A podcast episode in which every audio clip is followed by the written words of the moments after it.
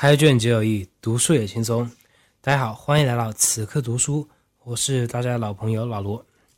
今天给大家推荐一本书，叫做《批评官员的尺度》，有一个小标题：《纽约时报》诉警察局长沙利文案。这本书的作者是美国著名的记者安东尼·刘易斯，他曾经两次获得普利策奖。本书的中文翻译是最高法院的大法官何帆先生。何帆先生著述和翻译过很多有关于美国宪政的书籍，那么这本书就是围绕着《纽约时报》署警察局长沙利文案这则非常有名的在美国宪政历史上的一个案件所展开的。这个案件的案情并不复杂，在一九六零年三月二十九日的时候，《纽约时报》上刊登了一则叫做“关注他们的呐喊”的政治性广告。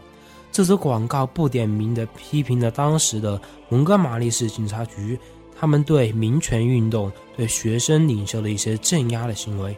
本来在美国的言论自由的大环境下，这样子广广告的话，应该说是非常，呃，平常的一则广告。但是由于当时美国的这个民权运动风起云涌，在美国的南方阿拉巴马州蒙哥马利市这一块的黑人和白人之间的对立非常的严重。这是第一点，然后第二点的话是更为重要的一点，就是《纽约时报》当时的编辑在审稿的时候并没有很严格的审理，然后这则广告里面的一些事实报道的话是有所出入的，比如他夸大了一些一些这个呃警察局的一些行为，在这样的情况下，警察局长沙利文他觉得这则报道的不实报道是对自己警察局的。和自己的一个诽谤，所以在这样的情况下，沙利文将《纽约时报》嗯诉讼到了这个市级的法院，市级法院判定《纽约时报》诽谤罪成立，然后要赔偿五十万美元。五十万美元现在看起来是非常小的一笔数目，但是当时的话是一笔天文数目。如果《纽约时报》败诉要赔偿五十万美元的话，很有可能《纽约时报》就会破产。嗯，那么在这样的情况下，《纽约时报》就上诉到了阿拉巴马州州立法院，州立法院同样维持着一个诽谤罪的原判。那么在走投无路的情况下，《纽约时报》只好上诉到美国的最高法院。但是最高法院非常有意思，他对案情来了一个一百八十度的巨大的反转。整个这个九位大法官里面，呃，以九比零的悬殊的票数判定《纽约时报》最后是胜诉的。那么最高法院为什么会判定胜诉呢？那我们就来看一看最高法院的逻辑。最高法院认为，呃，如果的话是一个诽谤罪，我们就要有两个条件。第一个条件就是，首先这个事实上是假的；然后第二个条件就是，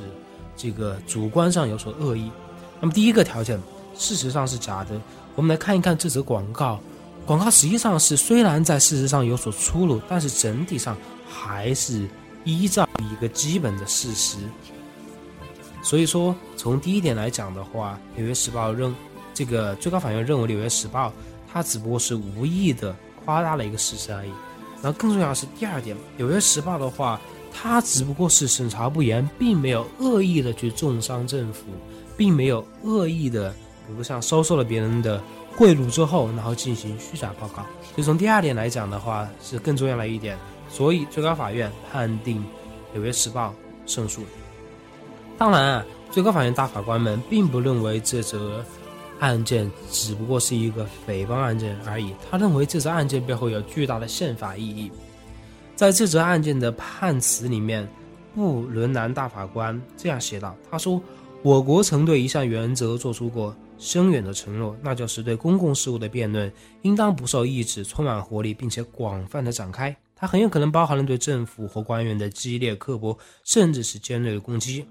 嗯，我想从这段话里面，我们可以看出布伦南大法官对于这个案件的一个基本态度。他认为媒体的话和政府的关系并不应该是一团和气，并不是亲如一家人。在美国的媒体不可能是政府的喉舌，所以政府媒体的话会必须的要对政府进行一些评价，甚至是一些尖锐的批评。有时候这些批评还会和事实有所出入。在这样的情况下，还是应该保证这个媒体的权利。接着，布伦南大法官写道：“任何事物一旦实际运转，总难免在某种程度上的滥用。这种情形在新闻媒体界尤为明显。尽管存在滥用自由的现象，但从长远上来看，这些自由在一个民主国家对于促成公开的民意和正当的公民行为可谓至关重要。宪法第一修正案从来不拒绝对不恰当甚至是错误的言论进行保护。”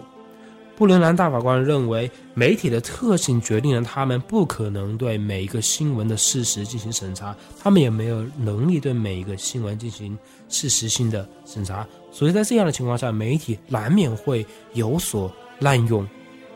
嗯，但是在这样的情况下，还是应该保障这个媒体的权利，因为即使媒体滥用了一些这个自由的权利，但是与政府滥用权利相比的话，媒体。滥用自由的权利，危害要小得多。同时，布伦南大法官还这样写道：“如果有检查言论的权利，那也应当是人民检查政府的言论，而不是政府检查人民的言论。那也就是媒体检查政府的言论，而不应该是政府检查人民的，也就是媒体的言论。”嗯，那么这则案件的话，实际上是嗯，对美国的宪政。历史的发展有非常非常重大的意义。这则案件之后的话，美国实际上就不存在所谓的诽谤政府罪了。为什么这么讲？因为这则案件之后就立定了一个叫做沙利文标准，就是宪法保障，呃，要求具备这样一则联邦权利，禁止政府官员因为针对他们的职务行为提出的诽谤性的虚假陈述。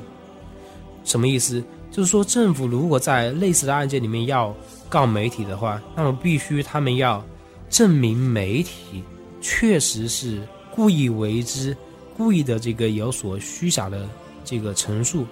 是而且举证的责任是在政府这一边。所以说，政府呃以后如果想去这个嗯告媒体，在这种类似的案件里面，政府的这个。判定这个胜诉的这个难度是非常非常大的，因为举证责任在他这一边，所以在这之后的话，媒体的话真正在美国成为了继司法、行政、立法之后的第四种权利。嗯，这是这本书讲述了这个案件的一个大致的一个案情。但是我们讲啊，这本书它写的好的一个原因就在于，它不仅仅是就这个案件来谈这个案件。他不仅谈这个案件对宪政历史上的一个影响，同时，这个作者作为这个媒体的从业者，他还反思了媒体在这个言论自由当中的一些一些责任。他认为，虽然这个呃案件胜诉了，保证了媒体的权利，但是在为后来几十年的运作的过程当中，媒体的话实际上并没有很好的珍视他们这一种权利。或者说他们在某种程度上滥用了这样一种权利，比如媒体他会对这个呃